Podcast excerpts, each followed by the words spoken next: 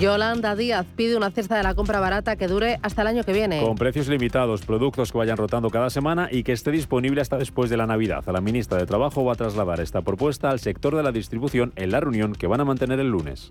El planteamiento que hemos hecho es la necesidad de que las grandes distribuidoras lleguen a un acuerdo entre ellas para eh, ser capaces de eh, contribuir a través de sus márgenes empresariales, tienen capacidad para ello con nuestro país y, por tanto, facilitar una cesta de la compra que sea asequible y de calidad para las familias de nuestro país.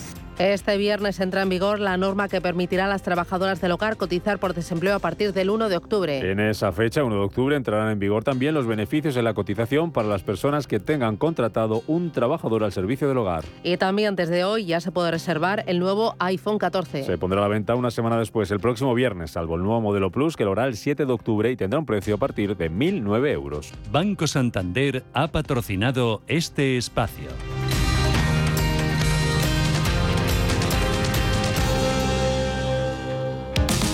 Si te da por montar por fin tu propia empresa, Santander. Y si te da por hacerla más digital, más sostenible o llevarla al extranjero, Santambién. Sea cual sea tu proyecto, Santander te ayuda. Por si te da Santander. Por ti, los primeros.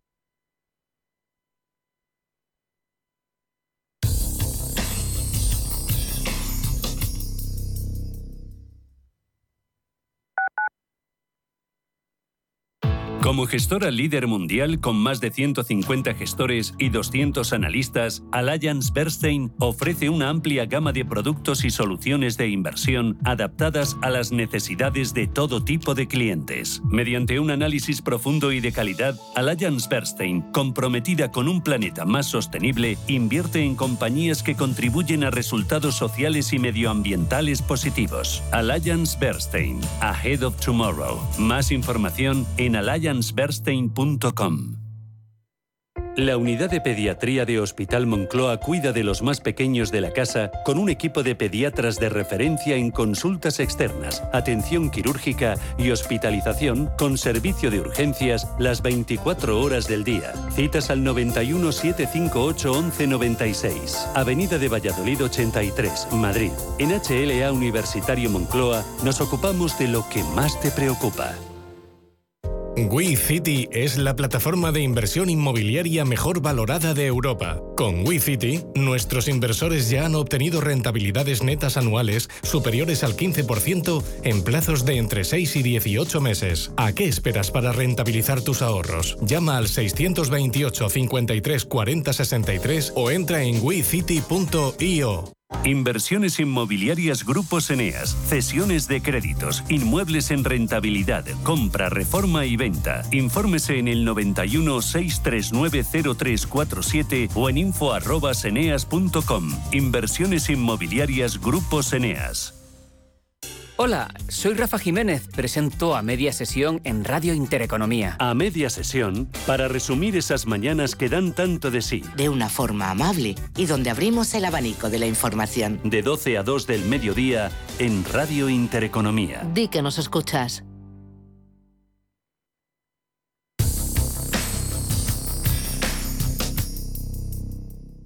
DEPAM les ofrece hoy la noticia de innovación sostenible.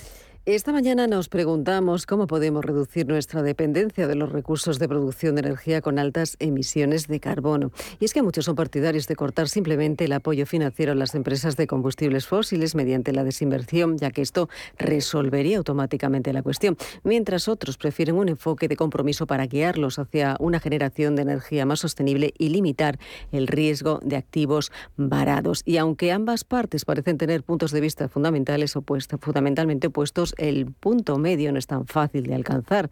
Si se encuentra un término medio entre ambos y se combina la desinversión con el compromiso, se pueden obtener lo mejor de ambos puntos. Es lo que destacan desde DIPAM Ofelia Morter, directora de inversiones de la compañía. DEPAM les ha ofrecido esta noticia por gentileza del Centro de Inteligencia Sostenible de DEPAM.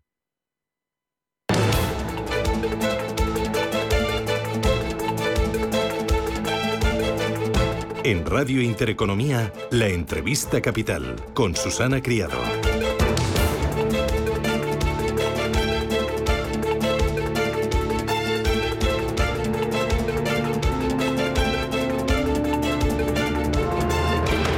Entrevista capital, hoy vamos a mirar al Reino Unido. La reina Isabel II, la monarca más longeva de la historia de Reino Unido, fallecía ayer a los 96 años en su residencia de verano, el castillo de Balmoral, Escocia, rodeada de su familia. Las alarmas saltaban a primera hora de la tarde de ayer, cuando los doctores que atendían a Isabel II se mostraron extremadamente preocupados por su estado de salud y recomendaron que quedara bajo supervisión médica. Nunca antes un comunicado oficial había dicho tanto con tan pocas palabras. Desde hacía tiempo la soberana experimentaba problemas de movilidad y sus apariciones públicas eran cada vez más limitadas. La última imagen de ella fue el martes cuando se publicaron las fotografías con la nueva ministra británica Liz Truss, quien tuvo que acudir hasta Balmoral para oficializar su nombramiento en lugar de realizarse la tradicional audiencia en el Palacio de Buckingham. Nos vamos a acercar a, Reino Unido y a la figura de Isabel II con eh, un amigo y colaborador de esta casa que es Daniel Lacalle y una persona, Daniel, ¿qué tal? Buenos días, bienvenido. Muy buenos días. ¿Qué has vivido? ¿Cuántos años has vivido tú en el Reino Unido? En total, 25, ¿no? Sí, 25. Mm, y allí se han criado tus hijos, además, los tres. Efectivamente, allí, allí se han criado y, bueno, pues un país que, adoro y que obviamente pues eh, me, me, acogió y me ha acogido siempre con los brazos abiertos a mí y a toda mi familia. Y allí tengo dos ¿eh? todavía. ¿Qué legado deja Isabel II, esta reina global, esta roca en un mundo en constante cambio, como están diciendo hoy todos los editoriales? Yo creo que el legado es eh, francamente espectacular, porque si miramos la historia, claro, e, es la reina obviamente más longeva y que ha pasado por nueve etapas absolutamente, bueno, pues, pues históricas eh, en el Reino Unido. Eh, cuando ella llega al reinado, pues viene después de viene sucediendo a una persona con más que, bueno, pues eh, con, un pasado cuestionable y eh, fortalece la presencia y el cariño y el apoyo de la, eh, de la, de la corona con una con un reinado que ha sido eh, de servicio constante. Yo creo que la, la, la tónica de todo su reinado ha sido el haber estado siempre como una representante eh, neutral y, de los mejores valores y de los y de la y de los, los mejores eh, bueno pues reflejos de la de la realidad del Reino Unido no eh, ha estado en crisis en esta inflación en huelgas en guerras en eh, tiempos de bonanza. Y bueno pues eh, yo siempre recuerdo yo yo llegué al Reino Unido cuando Henry Kissinger decía que el Reino Unido estaba condenado a eh, mendigar o eh, morir y, eh, y, ahora es una de las naciones pues más ricas y más prósperas del mundo. Es una reina que representa la continuidad. también recordamos muchos de sus sabios consejos, asesoramiento a los primeros ministros. Tiene una amplia experiencia en diplomacia y asuntos mundiales. Es jefa de la Iglesia de Inglaterra, es jefa de Estado y es jefa también de la Commonwealth. Sí, yo creo que la, la, Commonwealth era su gran proyecto, era su gran, era, era, lo que más ella valoraba en cuanto a, bueno, pues el, el, el nivel de compromiso, de trabajo y de apoyo a naciones amigas. Eh, yo creo que hay una cosa muy importante del legado de, de la reina Isabel II, la capacidad de mantener la tradición y ser a la vez extremadamente moderna ha, mantenido y ha perpetuado una, una, una visión que, que todos conocemos, ¿no? De, de, una monarquía, pues que está firmemente enraizada en las tradiciones y en la, y bueno, pues en todo esa, esa maravillosa, pues ese boato que tiene la, la monarquía y a la vez, y a la vez ha sido extremadamente moderna. Y no podemos olvidar una cosa, el enorme cariño que le tiene la población a la reina Isabel y a la monarquía, a pesar de tener una prensa en la que mm, cuando hay escándalos, eh, las primeras páginas y los eh, tabloides, etcétera, no tienen el más mínimo problema en eh, publicar lo que tengan que publicar sobre, sobre la familia real. Es mm, una reina que muere, como tú dices, en sus cuotas mm, de máxima popularidad y es una reina que es el símbolo más importante de, de Reino Unido. Ahora toma el legado su, su hijo eh, de 73 años, toma la corona eh, Carlos III. ¿Qué esperar a partir de ahora? ¿Qué etapa se abre en el Reino Unido? Yo creo que continuidad. Eh, hay mucha gente que mm, considera bueno pues que el, el, el, rey Carlos ya pues eh, va a ser como una especie de revulsivo o que vaya a generar unos grandes cambios y, no creo que ese sea el caso. Eh, creo que el, el, rey Carlos va a ser una persona que continúe con el legado de su madre además es una persona, bueno, pues que se ha ido labrando precisamente también en estos últimos años eh, un apoyo del, de la población, del pueblo, que, que, ojo, que no tenía antes, ¿eh? que, hubo una época en la que fue pues eh, muy criticado y muy y muy atacado, ¿no? Y yo creo que en los últimos años ha fortalecido muchísimo su su imagen y su cariño y el cariño que tiene pues la gran gran parte de la población por él no eh, y, ya para terminar sí que toma la corona en un momento muy complicado convulso eh, para Reino Unido por la economía debilitada por la crisis energética por el órdago soberanista en Escocia por unas consecuencias del Brexit que aún se está negociando. El momento es difícil el momento muy difícil para el Reino Unido, claramente, ¿no?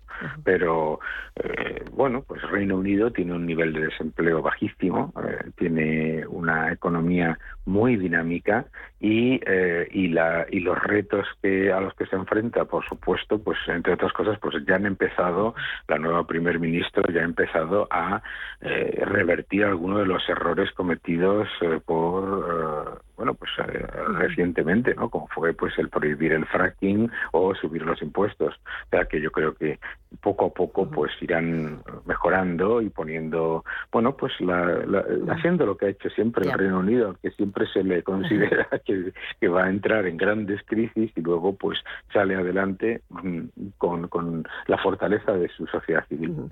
Daniela Calle, un placer contar contigo un día como hoy. Muchísimas gracias por ese balance y esas palabras. Un abrazo. Un fuerte abrazo. Gracias, adiós.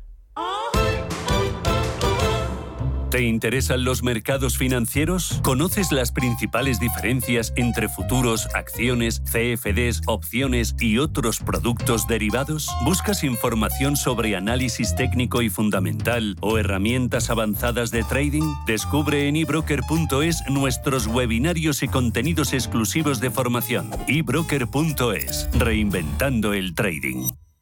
¿Preparados para una vuelta al cole más fácil? En el corte inglés hasta el 30 de septiembre tendrás 4x3 en las mejores marcas de escritura. Y además 10% de regalo en la vuelta al cole para próximas compras de alimentación, moda, papelería. Haz que la vuelta al cole sea una cosa de niños. Consulta condiciones. En tienda web y app de El corte inglés. De PAM Gestión activa. Pioneros e innovadores en inversión sostenible. 20 años de experiencia en inversión responsable respaldan el compromiso de DEPAM como actor sostenible. En nuestro Centro de Inteligencia Sostenible compartimos nuestro conocimiento sobre esta tendencia estructural en el mundo de la inversión y las finanzas. DEPAM ASG Ilustrado. Conócenos en depamfans.com. Un oasis en el centro de Madrid. En el Bar Royal del Hotel Princesa Plaza de Madrid encontrarás una increíble terraza donde disfrutar de los mejores cócteles en un agradable y refrescante ambiente rodeado de aromática vegetación. Ideal para ir con tu pareja, pasar un buen rato con tus amigos o para ir de afterwork. Consulta el programa especial de música en vivo en princesaplaza.com. Hotel Princesa Plaza Madrid, Princesa 40. Convocamos por primera vez los premios Radio Intereconomía para reconocer el liderazgo de las empresas y la industria en nuestro país. Premios a las categorías de innovación, impacto, sostenibilidad, excelencia y liderazgo. ¿Quieres formar parte de ellos? Infórmate en premios.intereconomía.com.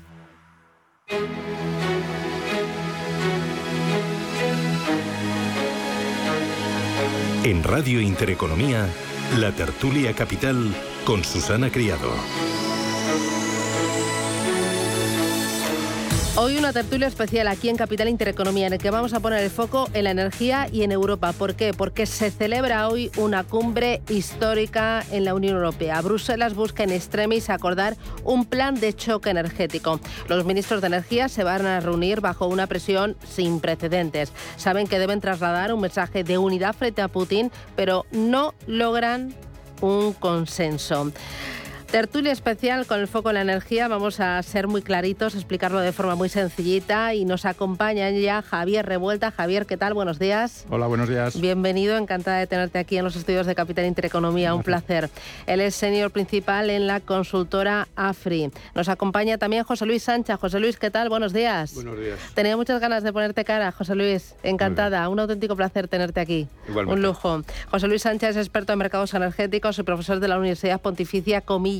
Y me acompaña también Rafael Riquelme. Rafa, ¿qué tal? Buenos días. Hola, buenos días, Susana. También tenía ganas de conocerte. Encantada. Bienvenido. Un placer. Él es experto en comercialización y distribución de gas natural y electricidad. Eh, ¿Qué se va a decidir hoy en, en Bruselas? ¿Por qué es tan importante esta cumbre? Arranca tú, Javier.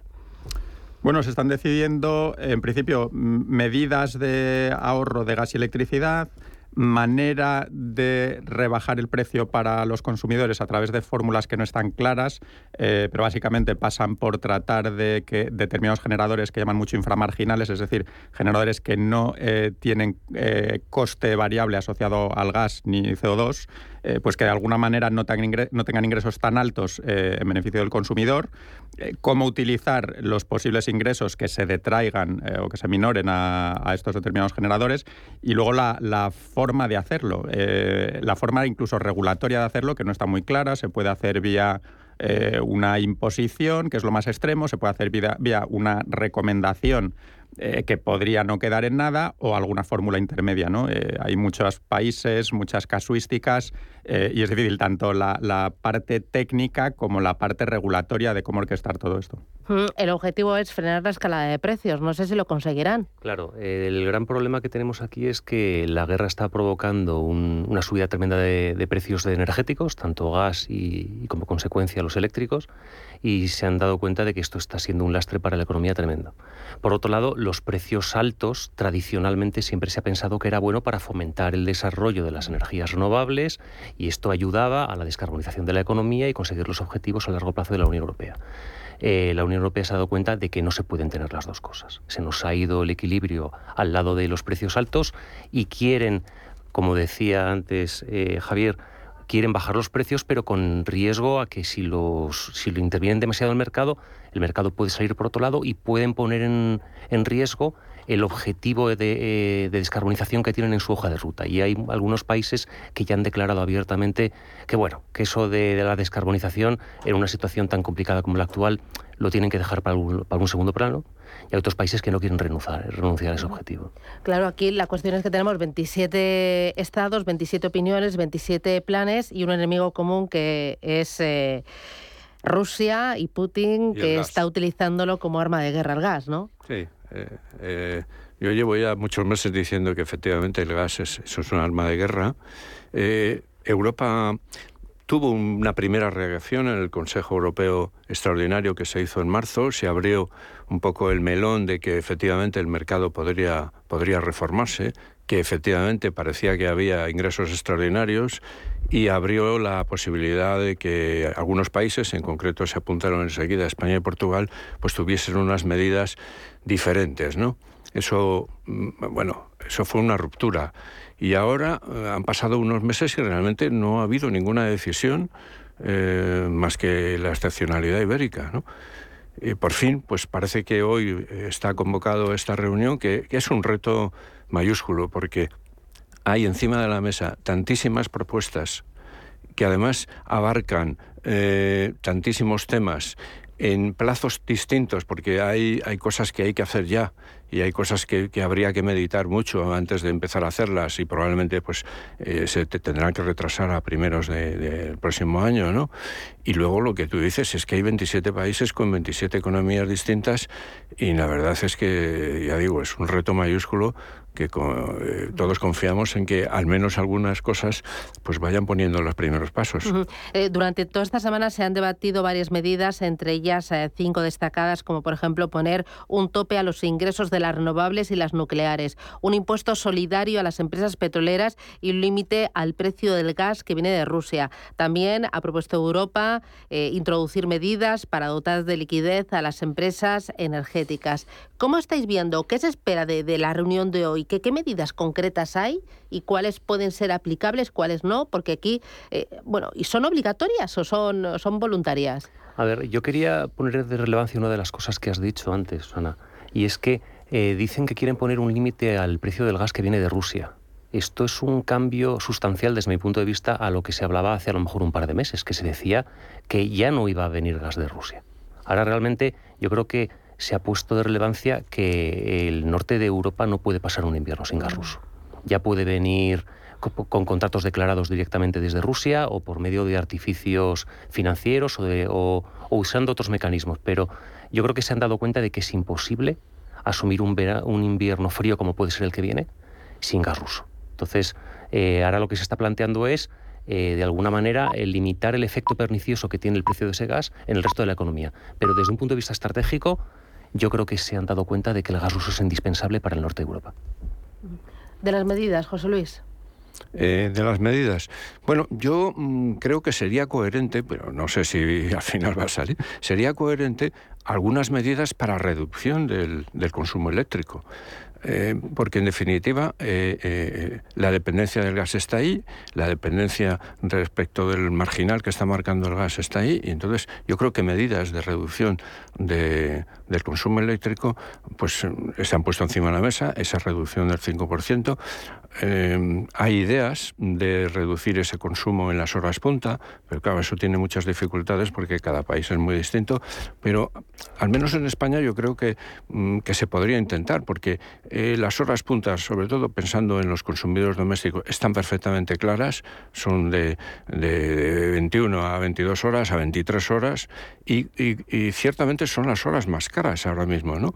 Eh, son las horas en las que el precio, digamos, para los consumidores PVPC, que son los que podemos tener una referencia clara, pues andan rondando los 50 céntimos de euro por kilovatio hora, que es una barbaridad.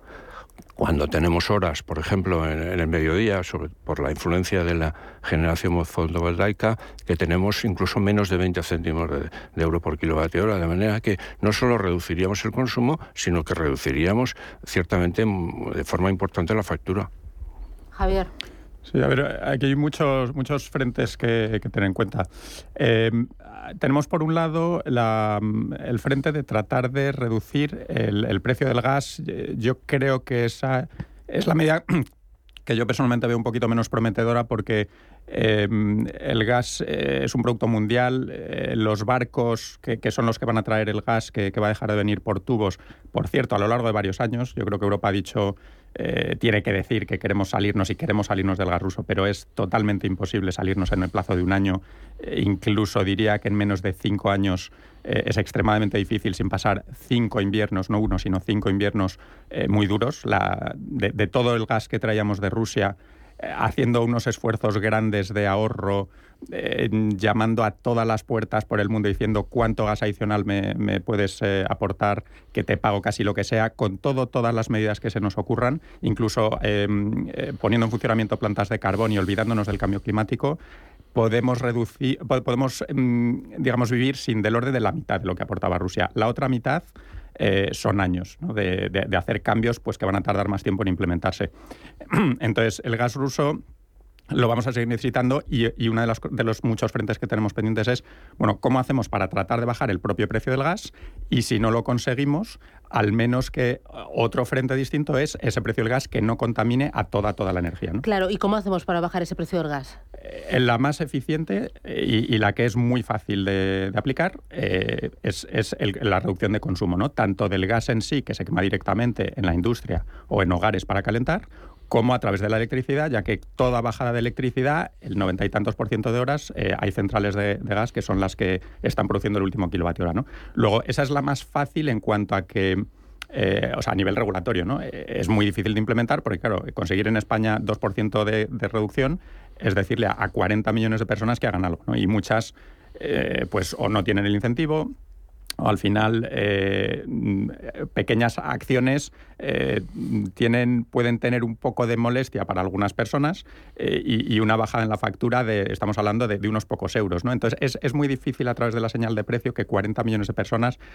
digan vamos a reducir 10 o 15%. ¿no? Con, con, una medida que yo considero muy, muy asumible, como era la de los aires acondicionados a 27 grados y veremos el, las calefacciones a 19 grados, ya hay muchas quejas y ese es el nivel que yo considero muy sencillo de aplicar. Si tenemos que entrar en el siguiente escalón de medidas, que es realmente no conseguir 2, 3, 4% de reducción, sino, sino 10 y 15%, eh, mm, aunque es fácil a nivel regulatorio, es difícil a nivel eh, eh, práctico. ¿no? Rafael se está riendo. No, no, a ver. No, no, no, tienes cara malo. Estás poniendo cara que no te lo crees. No, lo que quiero poner un poco de relevancia es que a veces eh, nos podemos ver tentados a pensar solamente en, la situación energética de España y nuestra particularidad, pero tenemos que tener en cuenta que España, eh, hablando del gas, por ejemplo, eh, más de un tercio del gas que se consume en España se consume en los hogares y la demanda de los hogares es tremendamente, está tremendamente vinculada a la climatología, ¿no? al frío que hace. Y eso es España, que tiene una gasificación, podemos decir, mm, moderada. Si nos vamos a países del norte de Europa que consumen muchísimo más gas que nosotros y que dependen de la climatología en cuanto al consumo doméstico muchísimo más, nos encontramos que eh, depende muchísimo del, frío que vaya a hacer en, los próximos meses. Y que pedirle a un español en Logroño que se controle un poco la calefacción, pues bueno, se nos puede enfadar más o menos, pero a lo mejor hasta le medio le convencemos. Pero a decirle a alguien en Varsovia que se modere con la calefacción, te dirá, es que como, como la baje un poquito más, se me, se me congelan las cañerías. Entonces estamos hablando de que en el norte de Europa, mucho más dependientes del gas que nosotros. Para el sector industrial y sobre todo para el sector doméstico, eh, nos encontramos con un problema eh, social, pero coincido plenamente con, mis dos compañeros de mesa, y es que eh, en cuanto a lo que son las rapidez, la rapidez de las medidas a implementar, la medida más rápida, la única medida que se puede implementar con rapidez es hacer lo que se pueda para moderar el consumo. Y, por ejemplo, medidas como eh, poner un tope a los ingresos de las renovables y a los ingresos de las nucleares o un impuesto solidario a las empresas petroleras. ¿Este tipo de medidas os suenan bien? ¿La música os convence? Bueno, España ya lo intentó el, año pasado, en noviembre, el, Real Decreto Ley 17 de 2021 y, francamente no ha resultado. Quiero decir, no sabemos eh, qué es lo que ha ingresado por ese, por ese concepto, no hay una información que nos permita pues, eh, ni decir que es positivo o negativo. Lo cierto es que no ha habido realmente una respuesta a ese. Y, eso que el, criterio se estaba, ya digo, en un Real Decreto, la Comisión eh, Nacional de Mercados y Competencia hizo un informe respecto al precio que debería ser tomado como referencia, que fueron 67 eh, euros por megavatio hora y eso no ha tenido repercusión. Lo que sí ha tenido repercusión en España es, es el tope al precio del gas, que esto sí ha conseguido reducir la factura del orden, vamos, el término de energía de la factura fundamentalmente del orden del 16% en estos dos meses y medio que ha actuado y Y yo creo que medidas un poco de ese tipo pues eh, deberían un poco tenerse en consideración en Europa, ¿no? aunque eh, naturalmente cada país pues va a tener una influencia distinta. ¿no? Eh, es muy difícil porque topamos ahí con, con la casuística de que no podemos afectar a los contratos que están en marcha, los contratos de largo plazo que están en marcha, y, bueno, pues empieza uno a, descubrir que es que prácticamente todo está contratos a largo plazo y realmente la capacidad de actuación pues es muy reducida. De manera que mm, yo creo que puede ser una medida positiva, pero tal como está enfocada, mm, no le veo demasiado recorrido.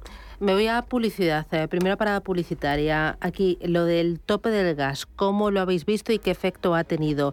También eh, la bajada del IVA eh, del gas. del 21 al 5% aquí en España. El tema de desligar la luz del gas. ¿Cómo lo veis? Las eléctricas se están forrando, como se ha venido diciendo en estos últimos meses. Publicidad y ponemos más en foco aquí en España, en casa.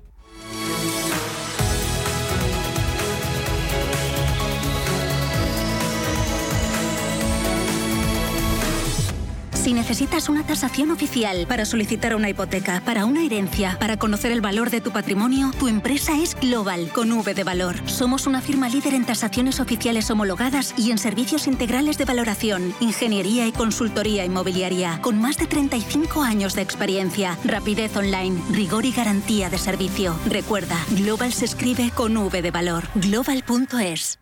Ya sabes que la inteligencia artificial te busca la ruta más rápida. Calculando ruta. Te propone música en base a tus gustos.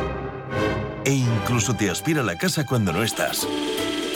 Pero ¿sabías que ahora también puede recomendarte la mejor inversión? El nuevo asesor digital inteligente de Renta 4 combina la inteligencia artificial con la experiencia de nuestros gestores para crear una cartera de fondos más sólida y personalizada. Entra en r4.com y descúbrelo. Renta 4 Banco quieres más.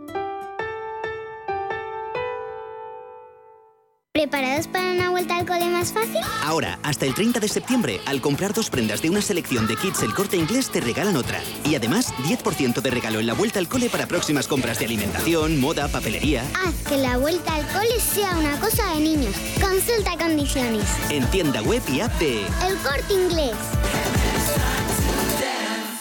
Hoy en día, encontrar la herramienta que pueda resistir el paso del tiempo es fundamental en la renta fija. Es por eso que MFS Investment Management adopta un enfoque Active 360. Visite mfs.com barra Active 360. En Radio Intereconomía nos adelantamos al futuro con My Economy. My Economy, una iniciativa que da voz a los nuevos mercados descentralizados. Bitcoin, criptoactivos, metaverso, NFTs. My Economy, de lunes a viernes de 3 a 4 de la tarde. My Economy, el espacio cripto de Radio Intereconomía.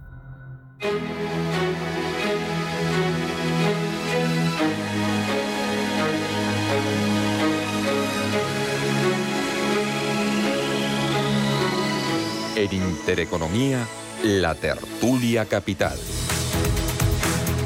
Hoy Tertulia Capital, una tertulia especial en la que estamos poniendo el foco en la energía por esa cumbre histórica que se celebra, se está celebrando hoy ya en Bruselas. Los ministros de Energía de la Unión Europea llevan reunidos desde hace poquitos minutos, a las ocho y media ha comenzado la reunión, estarán hasta las dos y media, son varias reuniones para debatir un plan de choque energético para frenar la escalada de precios y la amenaza de Putin. En esta tertulia especial nos acompañan José Luis Sánchez, Rafael Riquelme y también Javier Revuelta. Y decía Javier que iba a, discrepar un poquito de, José Luis con algunas de las medidas. Eh, cuéntanos, o sea, ¿tú realmente eh, qué, sería lo eficaz para reducir la, factura y la dependencia también de, del gas ruso? El consumo, ¿no? El objetivo es al final ser más eficientes. El, consumo, desde luego. Eh, hay, como, todo mercado, hay un precio que, viene, que, que fijan la oferta y la demanda. Si conseguimos bajar la demanda sustancialmente, eh, cabe esperar una baja de precios relevante. Fíjate, por poner un poco en perspectiva lo, que ha pasado el año pasado, em, antes incluso de, todo este conflicto con Rusia, eh, empezó una escalada de precios, eh, allá por mayo del año pasado, en la que mm, podemos estimar que se consumió en Europa unos 30-40 BCM, una de las unidades gasistas, em, unos 30-40 BCM menos de lo que nos hubiera gustado para tener los almacenamientos llenos cuando el consumo en el mundo es de 4.000, ¿vale? 30 o 40 frente a, a, 4.000. Es decir, muy poquita eh, menos oferta em, produjo un incremento de precios enorme y viceversa. Una bajada de gas que podamos conseguir en Europa del orden de 10%, que es, que, es lo que estiman eh, algunos analistas que se podría conseguir con un cumplimiento muy eficiente del control de aires acondicionados y calefacciones, eh, podría aportar una bajada grande. Entonces, el, el consumo, como hemos dicho antes, yo creo que aquí estamos todos alineados, es, eh, una herramienta eh, muy directa. Luego, como decía antes, hay, algunas medidas que pueden ir encaminadas a tratar de pagar menos con el gas, eh, por el gas, es decir, lo que tienen muchos traders con Rusia es un contrato que dice, yo te voy a comprar este volumen y te voy a pagar un precio que está indexado a un mercado que es, ya habréis oído hablar, TTF, que es bueno, es un poco como el equivalente al Brent en el petróleo, ¿no? Que todos conocemos, pues en caso por la referencia en Europa es TTF, el mercado holandés, y lo que dicen los contratos es, te voy a pagar en función de lo que marque eh, día a día. ¿no? Si conseguimos eh, uno de los frentes eh, que sea que desaparezca esa indexación a TTF y sea una indexación a otra cosa, esa otra cosa, como podría ser el Brent, de hecho hay contratos indexados a Brent o contratos indexados a, mercados eléctricos, podríamos básicamente bajar el precio del contrato. Claro, la otra parte va a decir, no, no, no, yo tengo un contrato firmado eh, si me lo desindexas a, algo que me da un precio alto y me lo indexas a otra cosa, no estoy de acuerdo, ¿no? Pero ese va a ser uno de los frentes. Y el último frente, eh, si no consigues bajar el precio del gas por eh, la vía del consumo o por la vía de renegociar contratos, lo que sí, a donde yo discrepa un poquito mm, de, de, lo que ha explicado José Luis, es en que creo que sí que hay mucho margen para que, dado el precio del gas que sea, que eso es este, este precio en niveles absolutamente disparados, hay mucho margen para que no toda la generación tenga que cobrar esos precios tan altos. ¿no? Y si queréis ahora profundizamos un poco la manera, pero bueno, es básicamente eh, buscar la manera o bien de que no cobren ese dinero o bien que sí lo cobren, pero lo devuelvan, que yo creo que por ahí va a ir eh, la Unión Europea, ¿no? Por la vía de cóbralo, pero luego te recaudo una parte grande y se la devuelvo a los consumidores. ¿Tú cómo lo ves eso, José Luis? Bueno, estoy de acuerdo que ahí hay, hay, margen, pero eh, España, por ejemplo, ya lo está haciendo con, con el tope al precio del gas. Lo que está haciendo al bajar el marginal, porque el gas pues digamos tiene que reducirse tomando como referencia los 40 euros por megavatio hora que es el tope pues naturalmente eso lo que está implicando es una bajada del marginal. Y si baja el marginal pues baja la baja la, los ingresos de todas las de todas las tecnologías inframarginales no de manera que eh, de, por esa vía digamos de, de poner un precio, al, un tope al precio del gas, ya se está actuando sobre, sobre los ingresos de las, eh, de las tecnologías inframarginales. Lo que yo veía más complicado es actuar directamente, ¿no? Y, sobre todo, también tengo mis dudas de que los ingresos que salgan de ahí, pues luego repercutan sobre los consumidores, porque no es una tarea fácil cómo se destina a eso, ¿no? Eh, España, digamos, tiene un mecanismo que es la reducción de los cargos, pero mm, la reducción de los cargos, eh, digamos que es un, es un mecanismo que utiliza el Ministerio eh, un poco a conveniencia, ¿no? De manera que no está reglamentado cómo, cómo va a actuar realmente luego de cara a los consumidores. Bueno, eh, coincido contigo, José Luis. El tema de los cargos es un, es un instrumento político a servicio del Ministerio y los, y los gestiona como, como quiere. Sobre el tema de actuar en el mercado, Coincido con, Javier, a mí me gusta en la medida de lo posible no tocar el mercado porque el mercado es incontrolable. No sabemos por dónde va a salir, si apretamos por un lado eh, se soltará por otro. Por eso eh, entiendo que si se tiene que alterar en la medida de lo posible, que sea lo menos posible y que luego eh, se repercuta tributariamente como sea o se les quite parte de los beneficios que se considere que están, que están desmedidos. En el tema de la, de la demanda, volviendo a lo mismo, yo creo que se tiene que hacer un ejercicio pedagógico importante.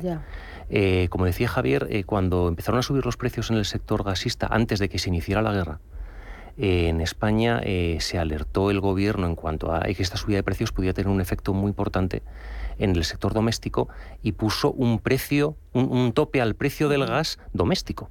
que todavía sigue existiendo, generando un déficit en el sector gasista, en el suministro del gas, y esto la gente no se ha enterado. Tanto es así que, en la, que la, tarifa regulada de gas ahora mismo tiene una bonificación eh, en su precio eh, tremenda comparado con los precios de mercado y día tras día los consumidores se van del, mercado regulado de gas y se van al mercado libre a pagar más. Me queda muy poquito tiempo a modo de titular. La bajada del IVA, eh, que mm, aquí en España del 21 al 5%, eh, mm, eh, ¿cómo la veis? ¿Acertada la medida, Javier? Eh, sí, eh, yo creo que es acertada. Eh, luego es verdad que lo que hay que ver es eh, los problemas que eso causa. ¿no? Toda, toda medida tiene impactos negativos. Eh, es verdad que el, el- el gobierno ahora mismo con una inflación tan alta estamos ingresando mucho por otras vías. Eh, entonces, eh, probablemente eh, no cause demasiados perjuicios. O sea, yo, yo creo que es buena, sí. Otro de los asuntos, el tema del midcap. Esto nos daría para estar toda la mañana y toda la semana hablando sin parar y tomando apuntes como una loca. El tema del midcap, ¿lo damos por finiquitado porque Francia dice que no? Seguramente sí. Tened en cuenta que el MidCat tiene dos problemas. El primero de ellos es que requiere obras. ¿vale? No es una solución rápida. Y segundo, aunque seamos capaces de hacer una autopista gasista espectacular en los Pirineos, Francia tendría que reforzar muchísimo sus redes interiores para que esto pudiera ser efectivo. Y una cosa más, José Luis, de las medidas de hoy, las que va a proponer Bruselas, estas son voluntarias, no son obligatorias. Mm, Pues no lo sé, vamos a ver qué sale, pero es muy difícil obligar a países tan diferentes, con un- eh, una economía y una energía eh, procedente de diversos países tan distinta, tomar medidas que sean, salvo las mínimas, que sean obligatorias. Muy bien. Pues eh, José Luis Sancha, desde la Universidad Pontificia Comilla, Rafael Riquelme, experto en comercialización y distribución de gas natural y electricidad, y Javier Revuelta, señor principal en la consultora AFRI. Muchísimas gracias, un placer. Habéis sido muy claritos, muy didácticos. Y hasta la próxima. Un abrazo. Gracias. Un saludo. Adiós. Gracias.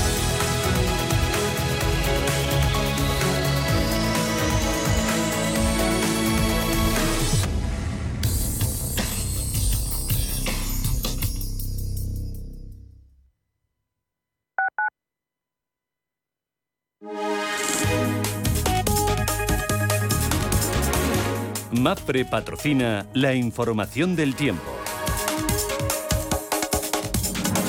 Hoy se esperan cielos nubosos con precipitaciones en todo el extremo norte peninsular que se podrían extender desde Galicia hasta la zona cantábrica. En el resto de la península el cielo estará mayormente despejado. En cuanto a las temperaturas, suben en casi todo el país y llegarán a superar los 35 grados en puntos del Guadalquivir, Murcia y Comunidad Valenciana. MAPRE ha patrocinado la información del tiempo.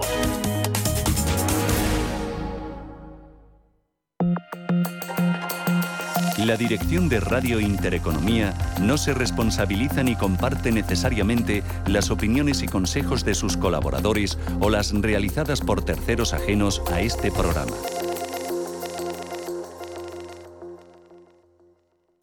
¿Quieres saber más acerca del hidrógeno? H2 Intereconomía te cuenta las últimas novedades, avances tecnológicos y entrevistas de interés sobre este medio energético. Los martes, de 11 y media a 12 de la mañana, H2 Intereconomía, presentado por Rubén Gil, tu espacio semanal sobre el hidrógeno. Porque en Radio Intereconomía apostamos por el sector energético y la energía limpia. Musiconomía, un programa musical con otra perspectiva. Los domingos a las 8 de la tarde, en Radio Intereconomía, Álvaro Martín Cicero invita a músicos para que nos hablen de lo suyo y a la vez de tendencias, cómo se enfrentan a la industria musical, crowdfunding y naturalmente escucharemos sus creaciones. Musiconomía, un programa de música distinto. Los domingos a las 8 de la tarde en Radio Intereconomía.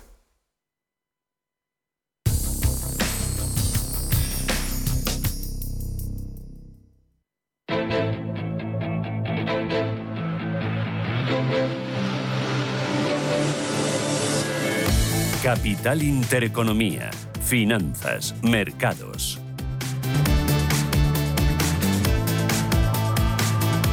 Ocho minutos, llegamos a las nueve de la mañana, pero apertura Ángel Lozano, como bien el viernes. Buenos días de nuevo. Hola, ¿qué tal? Muy buenos días. El futuro del IBEX 35 está subiendo en torno a medio punto porcentual después de la resaca del BCE y de esa subida de 75 puntos básicos de los tipos de interés. Hoy toda la atención está en la cumbre que celebran los ministros de la Energía de la Unión Europea para buscar y consensuar medidas que permitan paliar la escasez de gas y las subidas de los precios energéticos. Sigue habiendo diferencias entre los diferentes países, por lo tanto, muy pendientes de los acuerdos que salgan de ese encuentro. El IBEX 35 a los niveles actuales todavía cae en la semana un 0,19%. En el año las pérdidas están en el 9,15%. Les recuerdo que ayer no hubo cambios en la reunión que celebró el Comité Asesor Técnico del IBEX 35.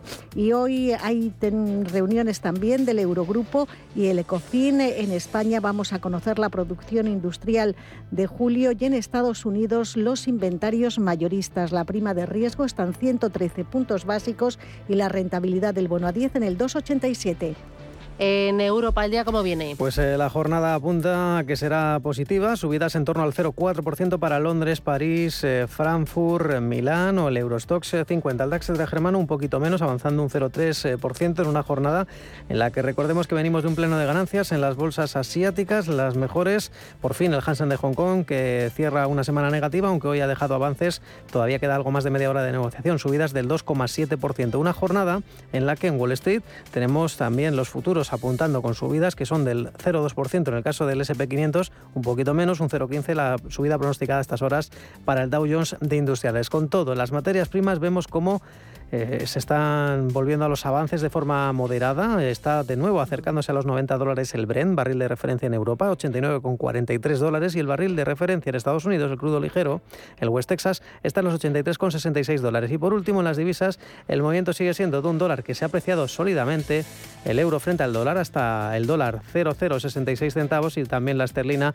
ha ganado terreno frente al billete verde, un dólar 15,98 unidades. Natalia Aguirre, Natalia, ¿qué tal? Buenos días.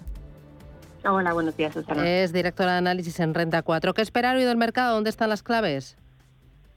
Bueno, pues eh, la gran clave de hoy, evidentemente, es esa reunión de ministros de energía de la Unión Europea para ver cómo intentan contener los precios de la de la electricidad, porque si algo eh, nos queda cada vez más claro, ¿no? Y sobre todo después del Banco Central Europeo ayer, eh, donde vimos una intensificación, ¿no? En su lucha contra la inflación, es que es el tema energético el que más preocupa, el que más puede determinar que se sigan subiendo tipos de interés para frenar una inflación que está desbocada y lo que está haciendo más daño sobre el ciclo. Así que bueno, vamos a ver si son capaces hoy los ministros de Energía de la Unión Europea de sentar las bases, eh, que va a ser complicado, eh, se habla de muchas cosas, ¿no? Pero va a ser complicado poner a todos de acuerdo, ya sabemos cómo es Europa, pues para ver si hay alguna manera de contener los precios de la energía y por tanto su impacto en la inflación. Pero esto tiene muchas derivadas, así que estaremos muy pendientes.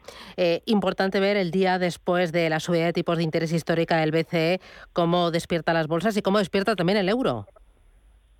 Sí, la verdad es que el euro ayer hizo un movimiento bastante curioso. Antes de la decisión estaba había conseguido recuperar la paridad. Luego, eh, después de anunciar el Banco Central Europeo más 75 puntos básicos, en el lado más agresivo que esperaba el mercado, se depreció. Entendemos que eh, anticipando pues ese deterioro adicional del ciclo, pero esta mañana vuelve a recuperar posiciones. Está por encima de la de la paridad. En nuestra opinión, yo creo que es difícil, ¿no? Que con el deterioro cíclico que se anticipa en, en Europa, sobre todo de cara a un invierno muy duro desde el punto de vista energético que hablábamos, yo creo que es difícil que el euro recupere de forma eh, sostenida ¿no? posiciones, así que creo que va a seguir habiendo presión, sobre todo teniendo en cuenta que el 21 de septiembre la Reserva Federal probablemente vuelva a subir otros 75 puntos básicos los tipos de interés. Mm, ¿Y con estas subidas lograrán mitigar la inflación y calmar a los mercados de renta variable y renta fija?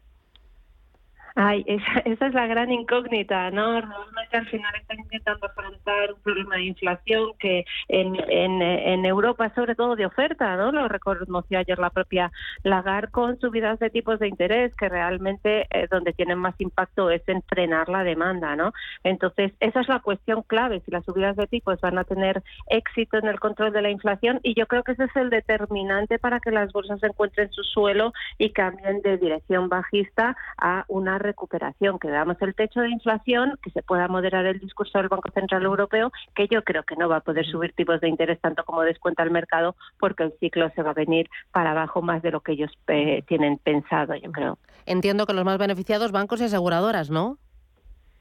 Sí, ahí, bueno, ayer lo vimos, ¿no? Clarísimamente en el IBEX, fue uno de los índices que mejor comportamiento tuvo, los, los, los bancos subiendo uh, de forma eh, muy relevante el impacto positivo que tienen en, en, el margen de intereses, ¿no? De la fuerte subida de tipos de interés, evidentemente es un plus y lo único que hay que vigilar, lógicamente, es que no se desacelere excesivamente el ciclo y haya un problema de tener que dotar eh, más provisiones de las que piensa el mercado. Natalia Aguirre, muchas gracias, un placer y a por el viernes. Feliz día.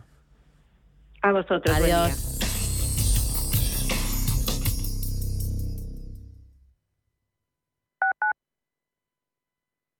¿Vendes tu casa en Madrid Capital? Bafre Inmobiliaria te la compra directamente y en tan solo 7 días. Entra en bafreinmobiliaria.es y realiza una valoración online gratuita. Iremos a visitar tu casa y recibirás una propuesta firme en tan solo 48 horas. Una sola visita, una propuesta y tu casa vendida en 7 días. Bafre, como debería ser una inmobiliaria. Más información en bafreinmobiliaria.es.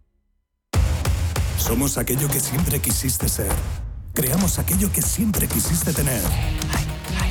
Las reglas del juego han cambiado. Somos traders. Operamos. Black Bear Broker. El broker de los traders. En estos momentos estamos construyendo un Madrid para vivir mejor, para compartir más. Así que muchas gracias por vuestra paciencia y comprensión. Gracias por esperar al Madrid que viene. Infórmate sobre las obras en marcha en la ciudad y sus incidencias en www.elmadridqueviene.es. Ayuntamiento de Madrid. ¿Necesitas valorar tu empresa para vender, financiar o potenciar tu negocio con un equipo de probada experiencia? De forma cercana y profesional, Arvalia comparte contigo todos los aspectos clave del proceso, realizando una valoración objetiva, de calidad y totalmente confidencial. Si quieres añadir valor a tu compañía, Arvalia. Contáctanos en arvalia.es. Las noches de lunes a jueves en Radio Intereconomía te convocamos a Disidencia Deportiva, un programa diferente, influyente, apasionante, disidente y deportivo. Disidencia Deportiva, de lunes a jueves a las 11 de la noche, tu tertulia de deportes en Radio Intereconomía.